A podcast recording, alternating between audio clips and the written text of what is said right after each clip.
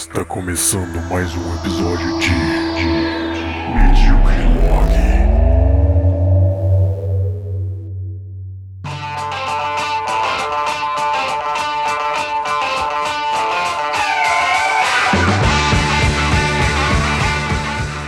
Bem-vindo de volta ao Medíocre Log, este podcast maravilhoso que agora está no Spotify, é muito bonito, está em várias outras plataformas que eu esqueci todas, mas tem tipo no Google Podcasts, acho que esses provavelmente são os que as pessoas mais escutam, não sei. Se você está escutando em outra plataforma, muito obrigado. Se você está escutando em qualquer lugar, muito obrigado, porque isso é do caralho é, ter tanta gente assim pra escutar, escutar as merdas que eu falo e quem sabe dar até bola para as coisas que eu falo, isso é uma coisa extremamente rara, mas é muito apreciado, entendeu? Eu gosto muito de vocês que escutam pra caralho, ou seguem, ou avaliam, porque tem plataformas que dão essa oportunidade.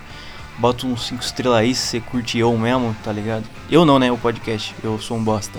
Mas enfim, hoje eu vou apresentar esse novo segmento no podcast que chama Medíocre Not que se trata de coisas que eu gosto, de entretenimento e cultura pop.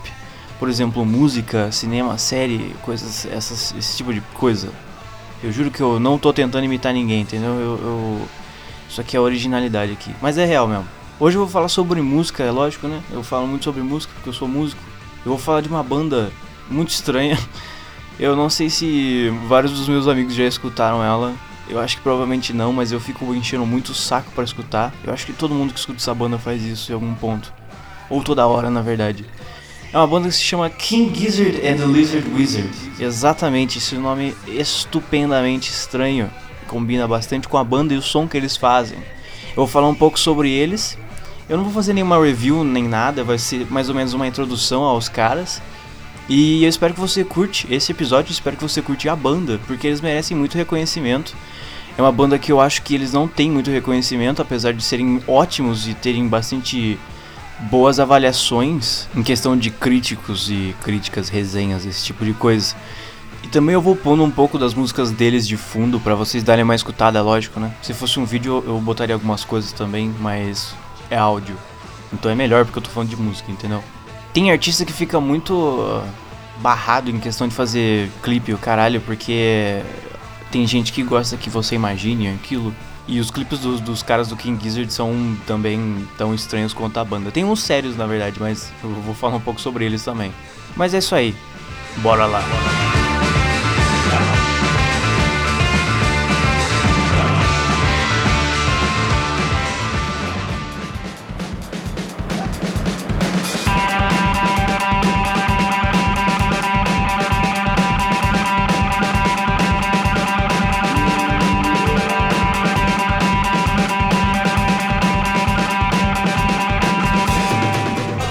Ok, então vamos falar do nome da banda. Dois membros da banda queriam dois nomes diferentes. O Stu Mackenzie, que é o cara que é basicamente o líder da banda, ele queria que a banda se chamasse Gizzard Gizzard.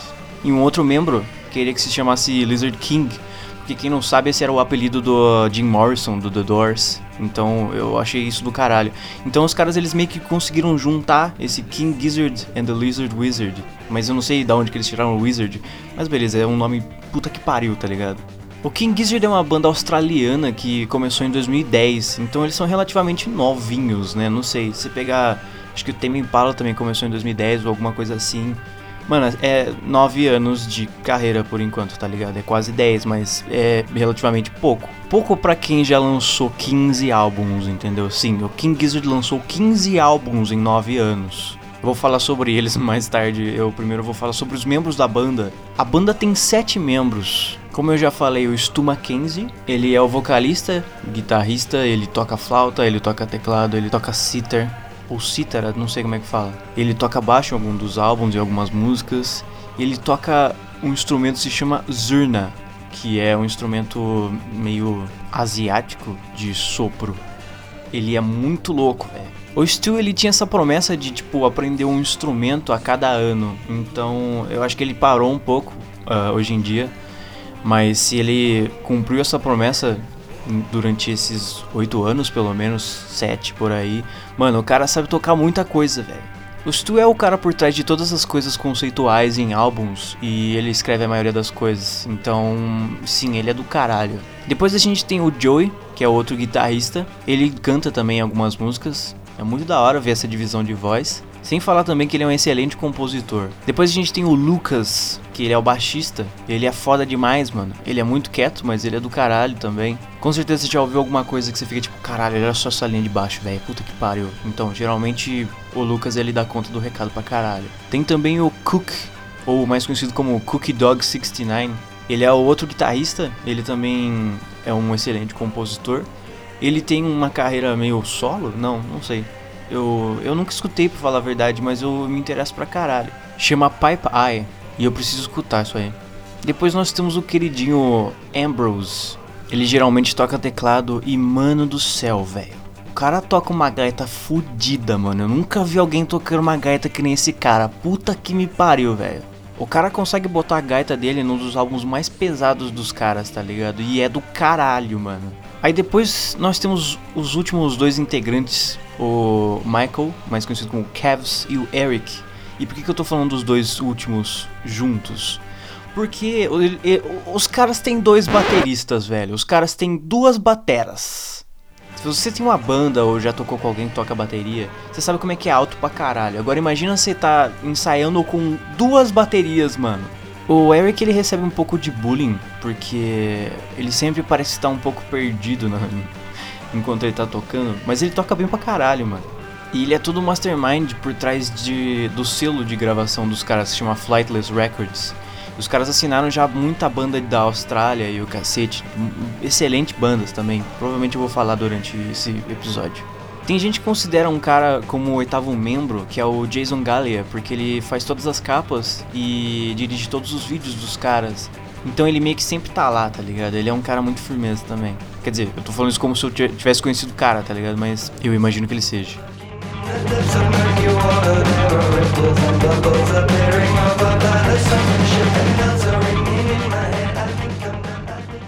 Bom, eu falei que os caras começaram a carreira em 2010, mas o primeiro álbum deles foi em 2012. Antes eles gravaram um EP, mas eu nunca escutei esse EP, então eu não vou falar desse EP, beleza? Desculpa.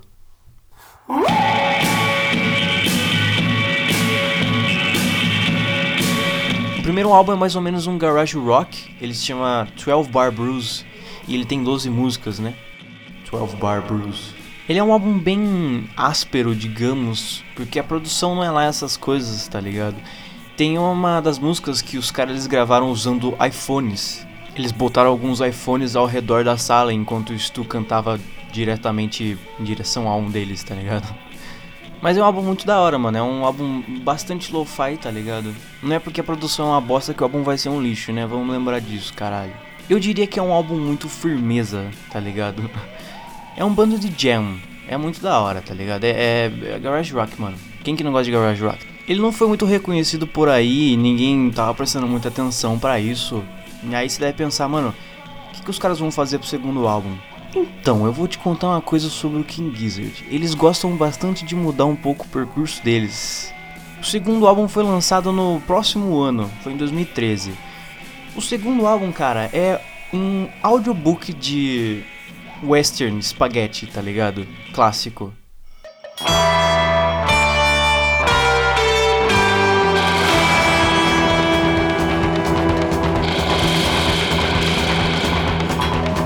Durante as músicas tem algumas partes que o, o pai do Ambrose fala alguma coisa, quer, quer dizer, ele conta a história, né, que é basicamente um western, mano, Clint Eastwood, tá ligado? Então ele meio que fala sobre, tipo, bandidões, caras fora da lei, é, nativos, índios, uh, luta armada, esse tipo de porra, tá ligado? Tem um bagulho muito engraçado aqui que quando perguntaram pro Stu por que, por que esse álbum, tá ligado? Ele falou, tipo, eu gosto de filme western, eu gosto de caras maus, eu gosto de Red Dead Redemption. E eu também gosto de guitarras do mal, tá ligado? É muito bom, mano. Puta que pariu, eu falo muito tá ligado e mano, ai me mata.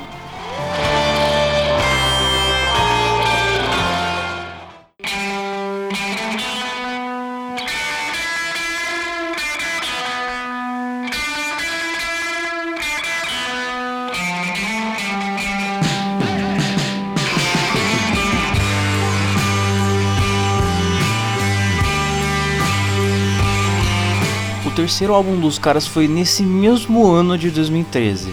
Por muitos fãs, esse álbum é considerado o álbum que abriu as portas da psicodelia pros caras, tá ligado? Porque assim, primeiro, o King Gizzard é considerado uma banda neopsicodélica. Então, só que acho que não tem ele não é muito bem representado, tá ligado? Porque é, talvez só tipo uns 3, 4 ou 5 álbuns deles que são mais ou menos psicodélicos.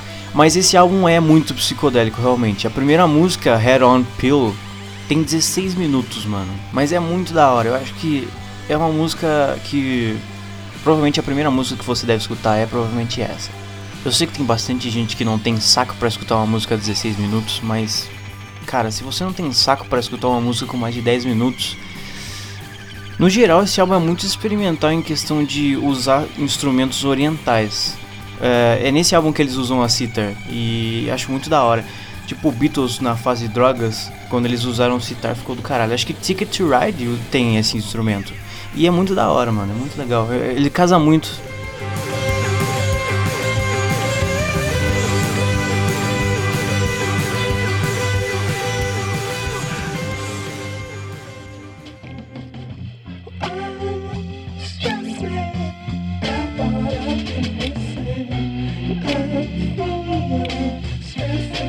ano depois, em 2014, eles lançaram o Oddments, que tem muita gente que não gosta. Eu gosto pra caralho. Mas tem muita gente que não gosta porque é, é basicamente algumas sobras dos álbuns anteriores. Mas isso não significa que eles são ruins. Pega, por exemplo, o Amnesiac do Radiohead. É um álbum fantástico, provavelmente um dos meus favoritos. E é do caralho e é um monte de sobra do Kirei. Tem várias músicas inesquecíveis nesse álbum. Ele é um álbum um pouco mais relax que os outros como por exemplo a música Stressing, que muito provavelmente você deve estar escutando agora.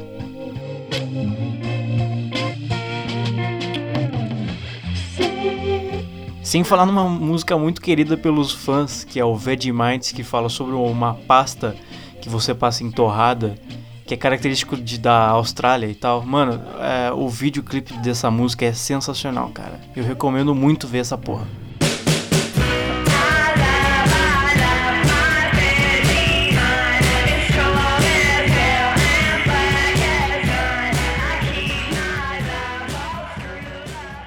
Os caras não pararam, velho. No mesmo ano eles lançaram outro álbum que é muito querido, provavelmente tem muita gente que acha que é o melhor álbum dos caras, que é o I'm in Your Mind Fuzz.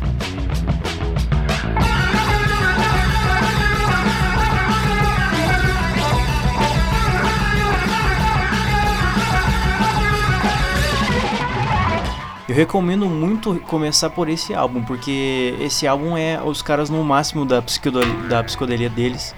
É foda, foda demais, cara.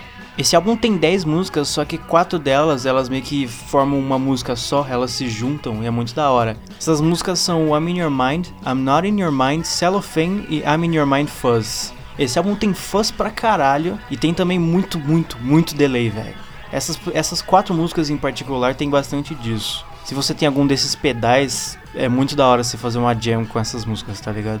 Nesse álbum foi a primeira vez que eu notei que às vezes eles fazem alguns throwbacks assim de frases da música, algumas passagens, eles repetem. Tipo, tem uma passagem muito clássica no I mean, é, Am I in Heaven que eles usam depois no Slow Jam, e eu nunca tinha reparado antes, eu tava escutando tipo agora de pouco. Eu fiquei, caralho, mano, pode crer. E é isso, eu acho que isso é muito da hora de, de você explorar em algumas músicas, tipo Dark Side of the Moon, que parece que sempre quando eu escuto eu, eu noto alguma coisa diferente. Isso que faz um álbum ser bem detalhista e bem tridimensional, mano, é muito da hora.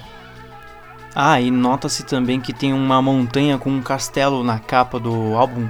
E isso vai ser muito importante porque tem mais dois álbuns com essa mesma montanha e castelo na capa. E o que depois vai deixar muitos fãs loucos, porque eles as histórias meio que juntam.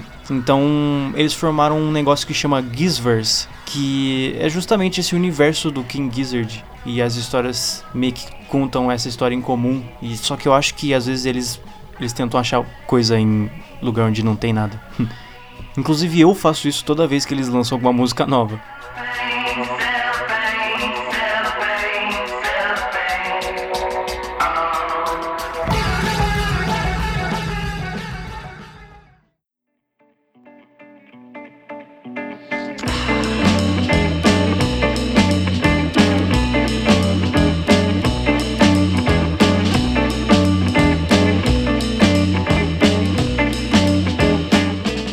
Cara, no ano depois de 2015 foi um ano muito tranquilo pro King Gizzard. De novo eles lançaram dois álbuns, mas são dois álbuns muito tranquilões. O primeiro foi o Quarters, que cada música é um quarto do álbum. Tipo, o álbum tem 40 minutos e 40 segundos, então tem quatro músicas e as músicas têm 10 minutos e 10 segundos. Exatamente essa marca. Esse álbum tem um pouco de uma vibe de jazz fusion misturado com psicodélico, que acaba sendo uma coisa muito interessante de você escutar. É um álbum muito descontraído. E é nesse álbum que tem o The River, que é um clássico pra discografia dos caras. Tipo, todo show alguém pede essa música, porque essa música é muito boa. Ah, aliás, o clipe do River é sensacional, eu recomendo muito ver mesmo.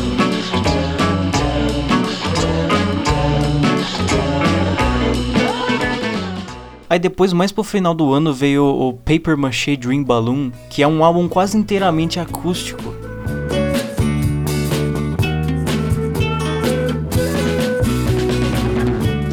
Ele é um folkzinho relax, um pouco psicodélico, eu acho que a parte da psicodelia, na real, fica um pouco mais com a música Trapdoor. Que o vídeo é sensacional. O Joe ele tá vestido de mesa, enquanto alguns dos membros comem frango. E é muito louco porque os caras eles estão tipo com um lençol, parecendo esses fantasmas genéricos e um monte de vela. Eu não sei como é que eles não pegaram fogo fácil pra caralho.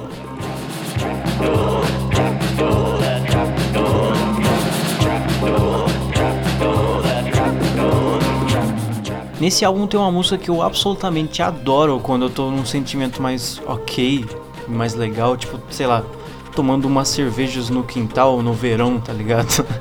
que é o Most of What I Like. Essa tá na minha playlist Relax, é porque é muito relax, cara. Se você escuta essa música, você vai perceber porque desde o começo até o final é assim. Depois ele faz um build para alguma coisa um pouco mais ficando um pouco mais caótico, mas não caótico no sentido horrível só com bastante instrumentação. E acaba sendo do caralho. É basicamente o final do álbum, porque depois tem, o, tem uma música que meio que fecha o álbum inteiro, que tem algumas passagens de todas as músicas e tal. É bem interessante. Most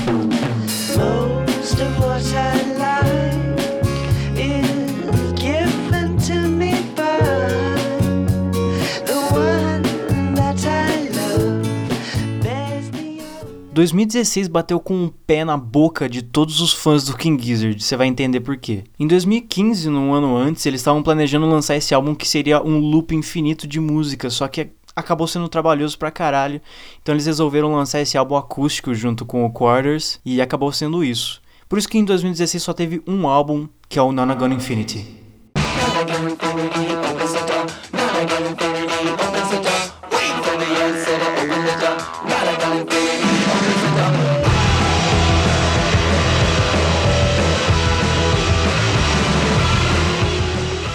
Em contradição desses dois álbuns no ano anterior, que foram muito mais tranquilos e descontraídos, eles lançaram Nonagon Infinity que provavelmente proporcionaria um mosh durante os shows. Esse álbum, como eu disse, ele basicamente faz um loop inteiro. Todas as músicas elas se conectam uma com a outra.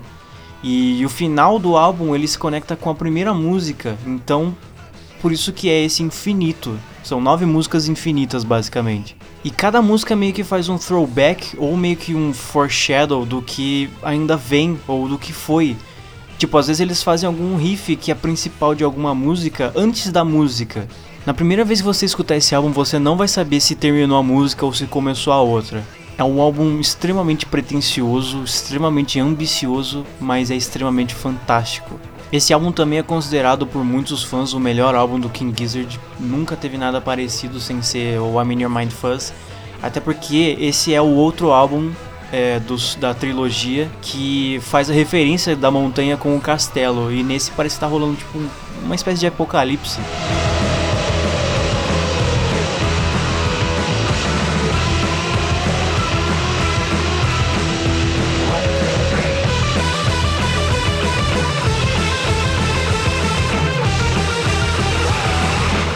Bom, então os caras eles lançaram o Nonagon Infinity, que foi um sucesso fudido. Então, o que, que é para 2017? O que, que os caras possivelmente podiam fazer para melhorar todo esse sucesso, para ser uma coisa muito mais foda do que tudo que eles já fizeram? Então, vou te dizer agora. Em 2017, o King Gizzard and the Lizard Wizard lançaram cinco álbuns cinco álbuns em um ano. Até que não é tão incomum assim alguns artistas lançarem dois álbuns por ano.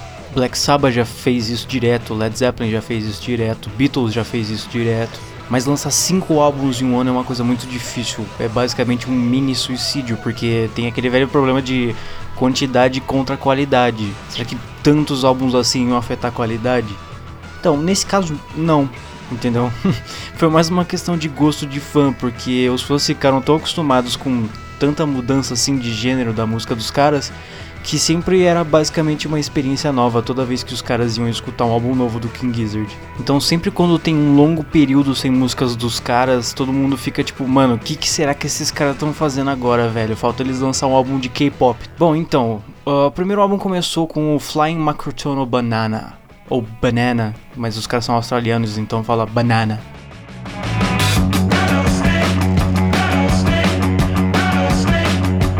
Esse álbum inteiro tem uma vibe um pouco mais ocidental, porque os caras eles modificaram os instrumentos deles para eles tocarem as notas entre as notas, o que seria basicamente a metade de um semitom para os meus amigos músicos. E então, às vezes parecia que estava um pouco desafinado, mas é é isso mesmo, é só por causa que é tipo mais ou menos o meio do semitom, o meio da nota. Eles lançaram um single desse álbum que foi o Rattlesnake, que foi um puta de um sucesso. Se você perguntar pro meu pai dessa música, ele vai querer correr para as colinas, porque ele já teve que aguentar eu escutando essa música demais. E é uma música muito repetitiva. Só que é uma música muito boa, mano.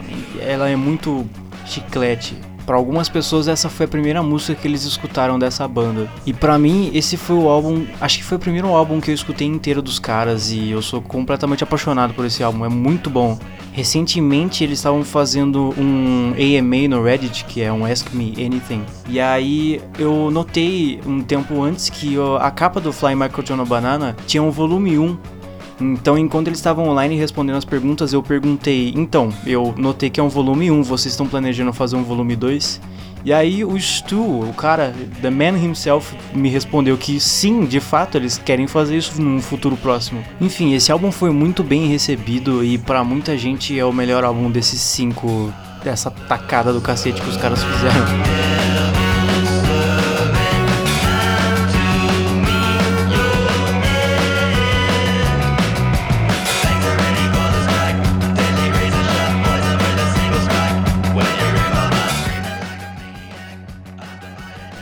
Segundo álbum desses cinco foi o Murder of the Universe, que é pesado por bosta.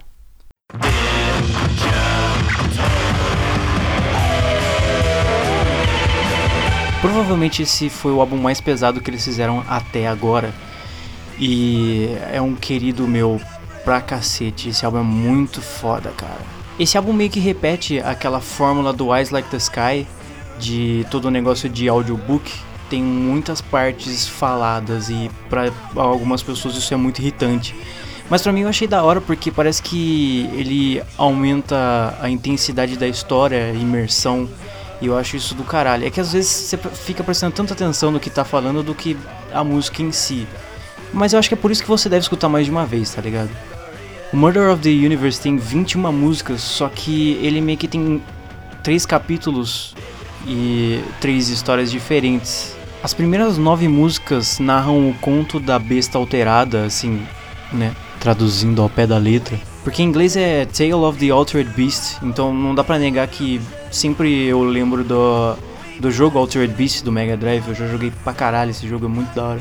Ele narra a história de um cara que ele tá meio que numa floresta, ele não sabe basicamente onde ele tá, e aí ele encontra uma besta e aí ele fica observando e aí parte dele quer se tornar essa besta, até que ele finalmente se torna. Então ele acaba se fudendo basicamente, ele vira aquela porra, ele perde o senso de identidade, ele perde a consciência e no final ele morre. Spoiler alert.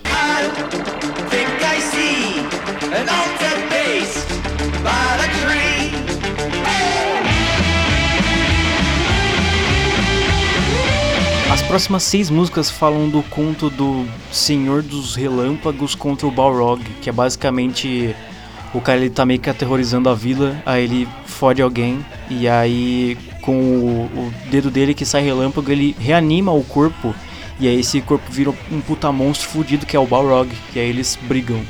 rola uma puta treta muito louco que casa perfeitamente com a música, um bagulho caótico pra caralho. Até que, de novo, o Senhor dos Relâmpagos mata o Balrog e ele vira a mesma cinzas de qual ele surgiu. É muito da hora, tem, dá pra você tirar tipo, umas metáforas muito fodas dessa, dessas histórias, mano. Lord of lightning shifts his gaze, points his strong finger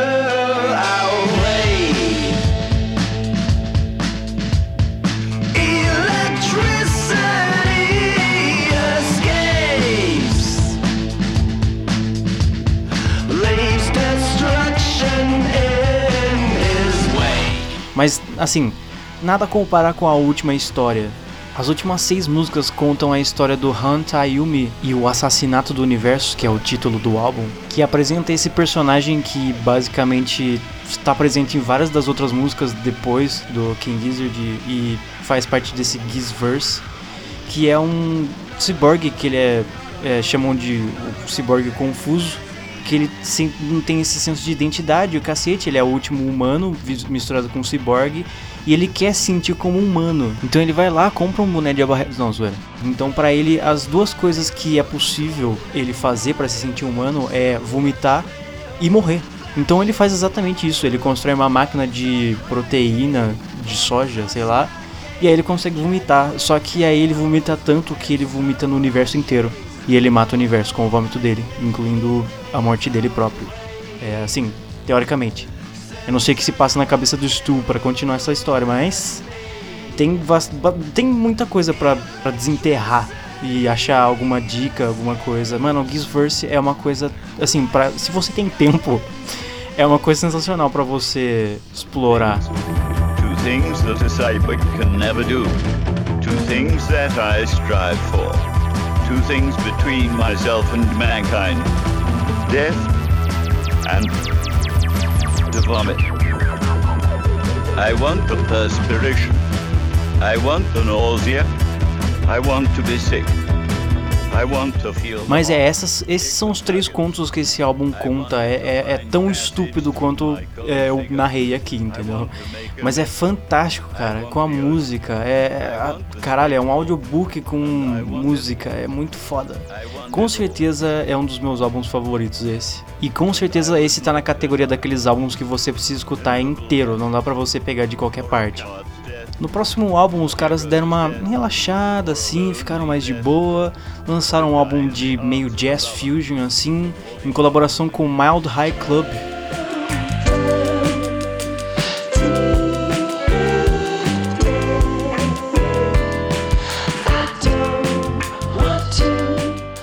Ele foi gravado em somente três semanas, porque o Stu e o cara e o Alex do Mild High Club eles ficavam conversando e mandando tipo mensagens de voz que eles denominaram sketches.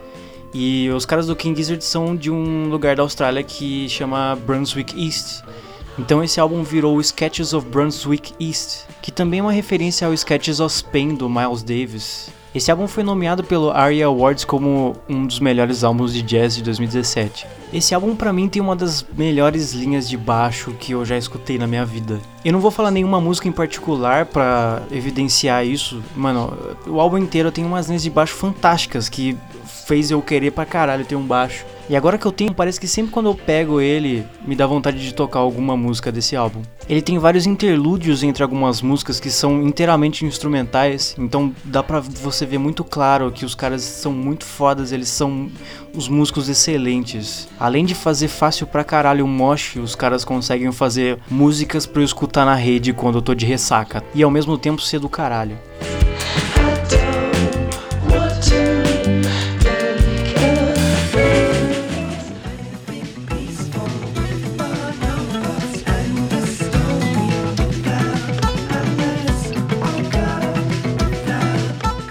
Próximo álbum foi o Polygon Wonderland, que eu não consigo descrever muito bem, porque eu não sei, eu acho que eu nunca escutei nada parecido com esse álbum e eu não tô exagerando. Nele contém o Crumbling Castle, que foi a primeira música que eu escutei dos caras. Eu tava num fórum do Mastodon, que é uma banda que eu gosto pra caralho, E aí os caras estavam falando de tipo algumas coisas psicodélicas que eles estavam escutando, não sei o que. Aí eu falei sobre os singles novos do Tame Impala que tinham lançado, que era B-side do Currents.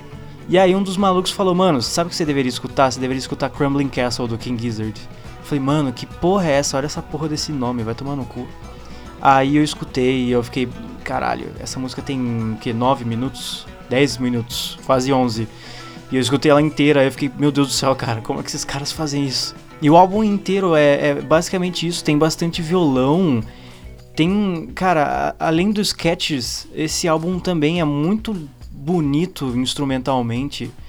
Ah, além de que o nome Polygon Wonderland, ele deriva muito sobre os ritmos polirrítmicos. Então é basicamente tipo, o baixo tem o seu próprio ritmo, a bateria tem o seu próprio ritmo, o vocal tem o seu próprio ritmo, só que todos os instrumentos, incluindo a voz, eles meio que se relacionam, eles meio que voltam no mesmo beat. Então é muito estranho, cara. Quando você pega alguma coisa, tipo eu que toco baixo bastante, pego alguma linha de baixo de alguma música e toco, e eu fico escutando a música ao mesmo tempo, é fácil pra cacete me perder, porque geralmente eu presto muita atenção na bateria também. E a bateria tá fazendo uma coisa totalmente diferente que o baixo tá fazendo. Então é muito fácil você se perder quando você tá fazendo isso. Mas é isso que faz o álbum ser tão inovador e original.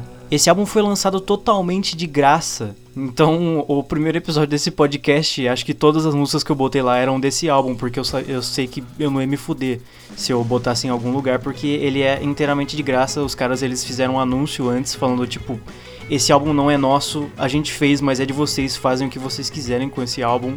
Se você tem alguma algum bagulho de pressing, de vinil, alguma coisa assim, distribui lança essa porra porque é seu, é inteiramente seu. Sempre em algum show, tipo no backstage rola de alguém mostrar o vinil dos caras e geralmente tem a capa diferente, a, a cor do vinil é diferente, então tem, acho que o Eric ele coleciona todas as versões possíveis do Polygon Wonderland.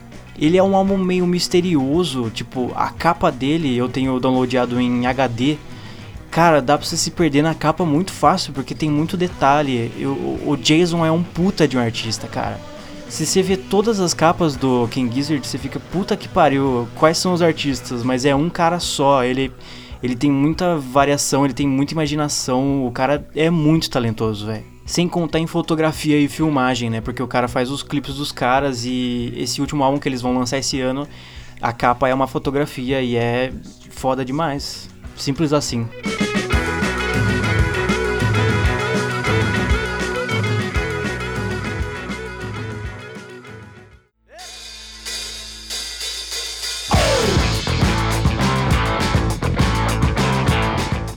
O último álbum de 2017 foi o Gumboot Soup, que tem algumas músicas de sobra dos outros álbuns de 2017. É, os caras eles não queriam falar o termo B-side porque de maneira alguma é, é como se fosse uma coisa deixada de lado, né? Como se eles nunca fossem fazer nada com essas músicas. Eles só achavam que não meio que encaixava. Então eles meio que fizeram esse álbum. Alguns, algumas músicas foram feitas inteiramente para esse álbum. Outras foram. dá pra você notar muito claramente que é derivada de outros álbuns. Tipo, alguma das músicas que são feitas com os instrumentos microtonados do Fly Microtonal Banana. Dá pra você perceber muito claro. Mas não deixa de ser fantástico. Tipo, a primeira vez que eu escutei eu achei muito difícil de ouvir inteiro numa tacada só. Porque cada música é muito diferente da outra. Mas mesmo assim ela- elas encaixam muito bem dentro esse álbum. E nesse álbum tem uma das minhas músicas favoritas, incluindo Beginner's Luck, que pra mim tem uma das linhas de baixo que são as mais gostosas do mundo inteiro, tá ligado? Pra mim, a linha de baixo dessa música provavelmente fica no meu top 10 linhas de baixo ever, porque é fantástico desse jeito. I don't know if he wants to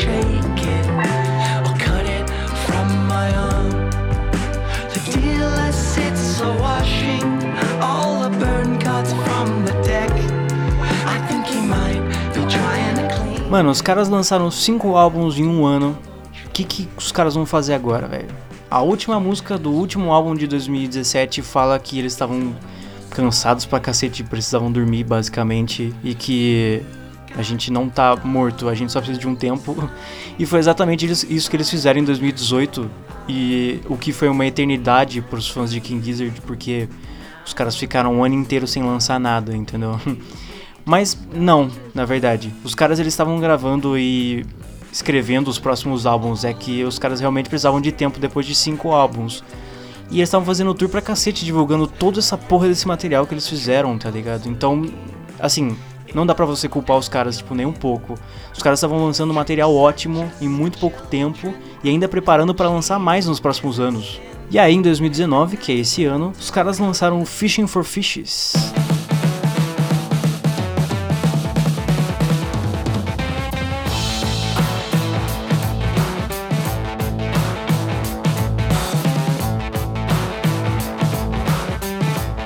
O Fishing for Fishes, pra quem ficou acompanhando desde o começo, quando os caras anunciaram música nova, todo mundo acho que ficou meio com um sentimento meio estranho, porque a cada single que eles lançavam você ficava pensando, caralho, mano, esse álbum vai ser do quê? O primeiro single foi o Cybug, que foi tipo um bagulho bug pra caralho, só que com só sintetizadores e uma bateria, e as duas baterias no caso, né? Então todo mundo ficou pensando, caralho, os caras vão lançar um álbum meio de só sintetizador, vai ser um bagulho meio eletrônico, vai ser do caralho, os caras são foda. Mas aí depois os caras lançaram o, o, o title track Fishing for Fishes com o clipe que eu poderia mostrar pra minha irmã de dois anos, tá ligado? Porque é muito colorido e é muito infantil, só que é do caralho. É basicamente o Eagles, só que psicodélico. E é, é sensacional, cara. Depois veio o Boogeyman Sam, e aí todo mundo meio que basicamente entendeu qual era o rolê aí. O álbum ele meio que vai progredindo entre uma coisa mais eletrônica. E na capa tem o Yours Truly, o Hunt Ayumi. E ele tá pescando uns peixinhos enquanto tá tudo pegando fogo. E é mais outra capa sensacional do Jason. Esse álbum foi muito importante porque basicamente foi a vez oficial dos caras se posicionarem em relação ao meio ambiente.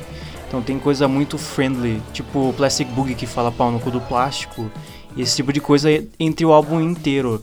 Então tem muita gente que fala que é que o conceito é basicamente o nosso queridinho Han Tayumi passando por esse processo de conhecer a humanidade e falar pau no cu e ele virar um cyborg. No começo, o Stu ele queria fazer um álbum de blues, só que aí, segundo ele, o álbum ele começou a ter a sua vida própria. Mas parecia que mais ou menos sempre quando eles, eles faziam alguma música nova, alguma alteração, a música meio que ia para outro lugar e se tornou uma coisa muito mais boogie do que blues.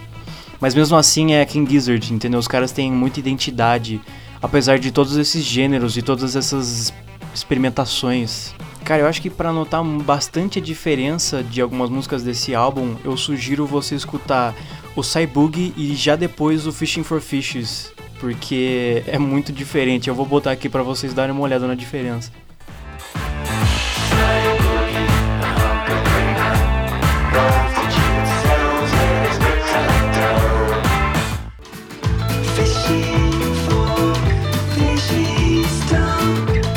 Não obstante, a gente ainda tá em 2019.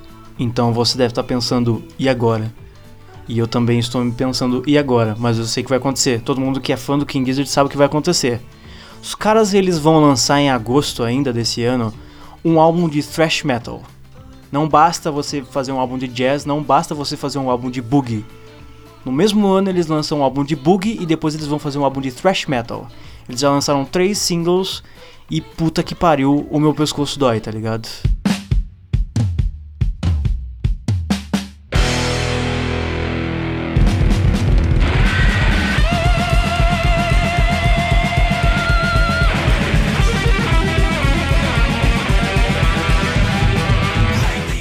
Eles pegaram um pouco a influência de tipo Metallica, Slayer e Motorhead e botaram um pedal duplo ali na bateria e botaram a porra da distorção no 100% e tacaram fogo neles mesmos, que nem nos últimos clipes estão mostrando, e vários cultos, esse tipo de porra.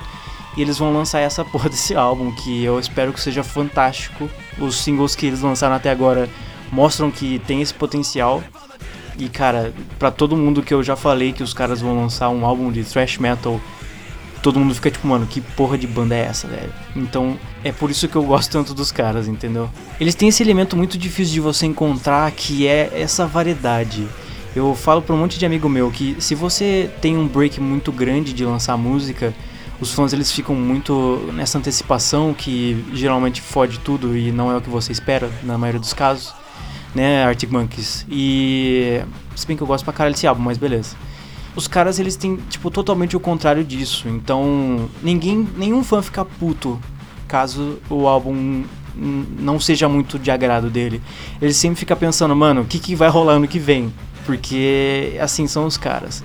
Então eu lembro de, de banda tipo Alice in Chains que os caras lançaram o primeiro álbum pesado pra caralho e depois lançaram um EP acústico. Então era meio que aceitável todas as vezes que eles botavam alguma coisa acústica, ninguém ficava puto, porque eles sabiam que os caras eles eram bons em fazer isso, entendeu? E isso é tão importante pra uma banda que nem o King Gizzard, porque é uma banda nova que não é tão famosa assim. Então eles têm esse tipo de liberdade pra fazer o que eles quiserem. Mas também não dá pra negar que eu lembro bastante do David Bowie, que ele sempre recomenda artistas não ligarem pros fãs. Porque se você ligar, você tem um, um bloqueio fudido pra escrever um material novo. Porque você se- sempre vai pensar nos fãs, não vai pensar na música que você vai fazer. Você sendo um artista e. Porra, você não poder se preocupar com a sua própria, o seu próprio produto, saca? É uma coisa tão filha da puta de você pensar.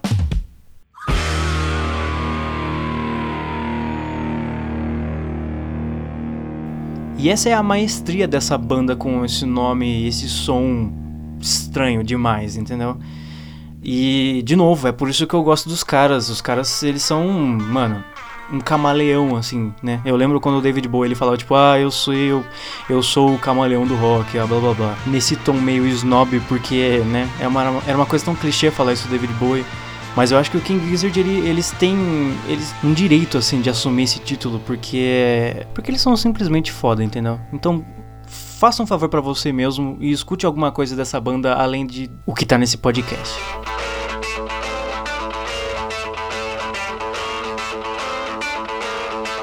E como sempre, muito obrigado por escutar esse podcast. Eu espero que isso faça você mudar de ideia sobre alguma coisa. Espero que você dê bola pra alguma coisa que eu falo. Eu espero que você vá lá e escute essa banda maravilhosa. E eu espero que você escute mais episódios que ainda vão vir. Eu ainda vou fazer um do Black Star do David Bowie, que é um álbum denso demais. Eu espero que você escute. Eu espero que eu faça um bom trabalho. E isso aí, por favor, escute mais, escute o resto, escute os outros episódios, avalie, faça tudo que você quiser. Me dá algumas opiniões, me dá algumas sugestões, me dá um feedback, eu gosto pra caralho, é isso que faz você ficar melhor sempre. Muito obrigado por escutar, o Titio te ama, e até a próxima, no Medíocre Not do Medíocre Log.